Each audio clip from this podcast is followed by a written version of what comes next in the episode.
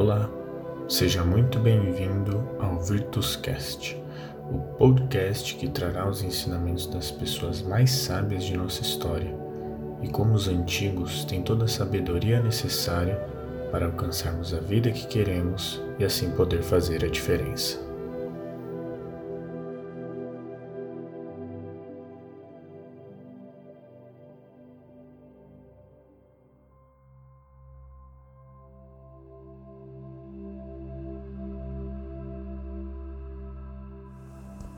Tolerância é uma atitude fundamental para quem vive em sociedade.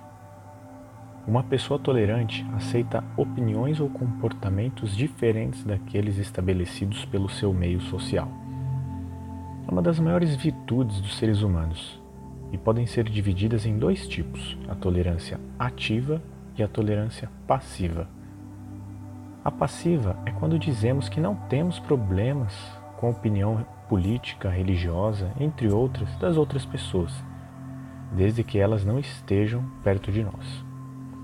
Já a ativa é aquela que diz que só é bom e possível viver em sociedade por conta da existência da diversidade.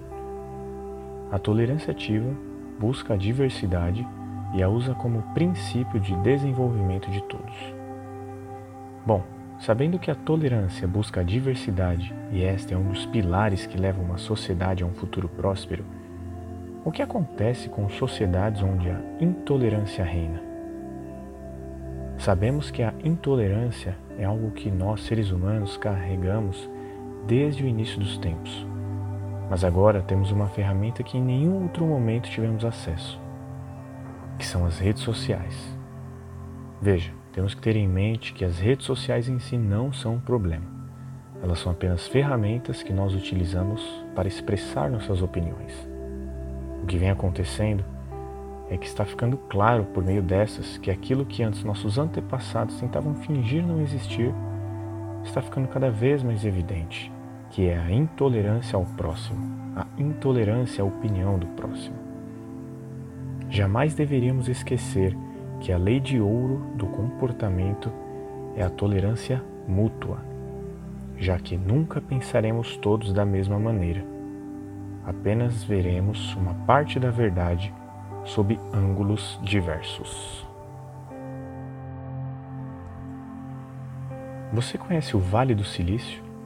O Vale do Silício é localizado na Califórnia, nos Estados Unidos. É um local onde abriga muitas startups e empresas globais de tecnologia como Apple, Facebook e Google. No Vale, eles incentivam a diversidade cultural, pois eles acreditam que a diversidade de culturas, de religiões, de hábitos contribuem para a criação de ideias mais inovadoras. Com a diversidade, as pessoas se sentem mais abertas a experimentar coisas novas e, com isso, as empresas têm mais facilidade de se adaptar às necessidades de diversos povos e, assim, realizar inovações no mundo todo. Um grande exemplo não tão recente, mas muito conhecida, é a startup Airbnb. Vemos então que certos locais do mundo já estão cientes da importância da tolerância ativa em nossas vidas. O grande problema é que tanto a tolerância quanto a intolerância são aprendidas por osmose quando somos ainda crianças. Todos sabemos que ninguém nasce preconceituoso. O preconceito é algo ensinado indiretamente pelos pais ou por aqueles à nossa volta quando ainda somos crianças. E com a intolerância e a tolerância não é diferente. Então a tendência de um local onde a intolerância comanda é o local ficar cada vez mais intolerante. Veja, por exemplo, as religiões monoteístas e politeístas. As monoteístas creem em apenas um Deus e normalmente não aceitam outros deuses além daquele que eles creem. Já os politeístas creem em diversos deuses e são mais tolerantes a deuses de outras religiões. Então podemos nos perguntar: quais as religiões que ainda restam atualmente? Ao longo de nossa história, as religiões politeístas foram deixando de ser seguidas e algumas foram perdidas no tempo. Já ouviu falar do paradoxo da tolerância apontado pelo filósofo Karl Popper? Segundo ele, a tolerância ilimitada leva ao desaparecimento da tolerância.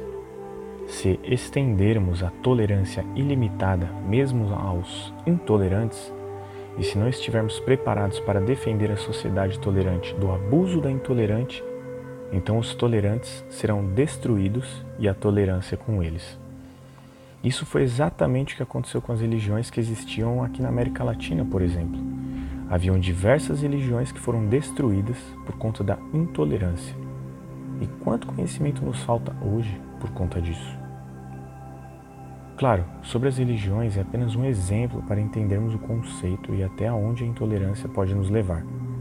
Hoje, com as redes sociais, conseguimos filtrar determinadas opiniões das quais discordamos e muitas vezes fazemos isso por sermos intolerantes demais de ver a opinião daqueles que discordamos. Então, se apoiamos determinada ideia, vamos filtrar pessoas e conteúdos que apenas afirmam aquilo que já acreditamos. E apesar de não parecer, estamos entrando cada vez mais em uma bolha e uma alienação, onde eventualmente nós não conseguiremos ficar no mesmo ambiente de pessoas que discordam da nossa opinião. Agora, se queremos mudar realmente o mundo, como faremos isso tendo os mesmos costumes, os mesmos hábitos, as mesmas crenças? Por vezes queremos um mundo padronizado, eliminando aqueles que não acreditam nas mesmas coisas que nós. Mas o que não nos damos conta é que, na verdade, estamos fragilizando nossa espécie. E se fôssemos todos iguais, não sobreviveríamos a um vírus como o Covid-19, por exemplo. Imagine que todos tivéssemos os mesmos aspectos das pessoas que infelizmente faleceram. Todos nós morreríamos. A natureza nos fez únicos e por isso alguns de nós são imunes e outros não. Sou muito grato as adversidades que aparecem na minha vida, pois elas me ensinaram a tolerância, a simpatia, o autocontrole, a perseverança e outras qualidades que, sem essas adversidades, eu jamais conheceria.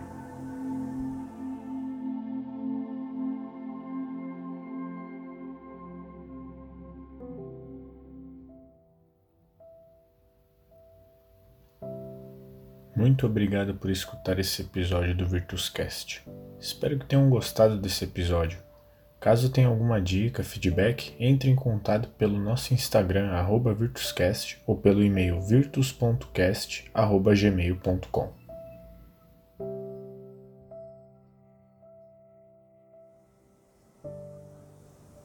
Posso não concordar com nenhuma das palavras que você disser, mas defenderei até a morte o direito de você dizê-las.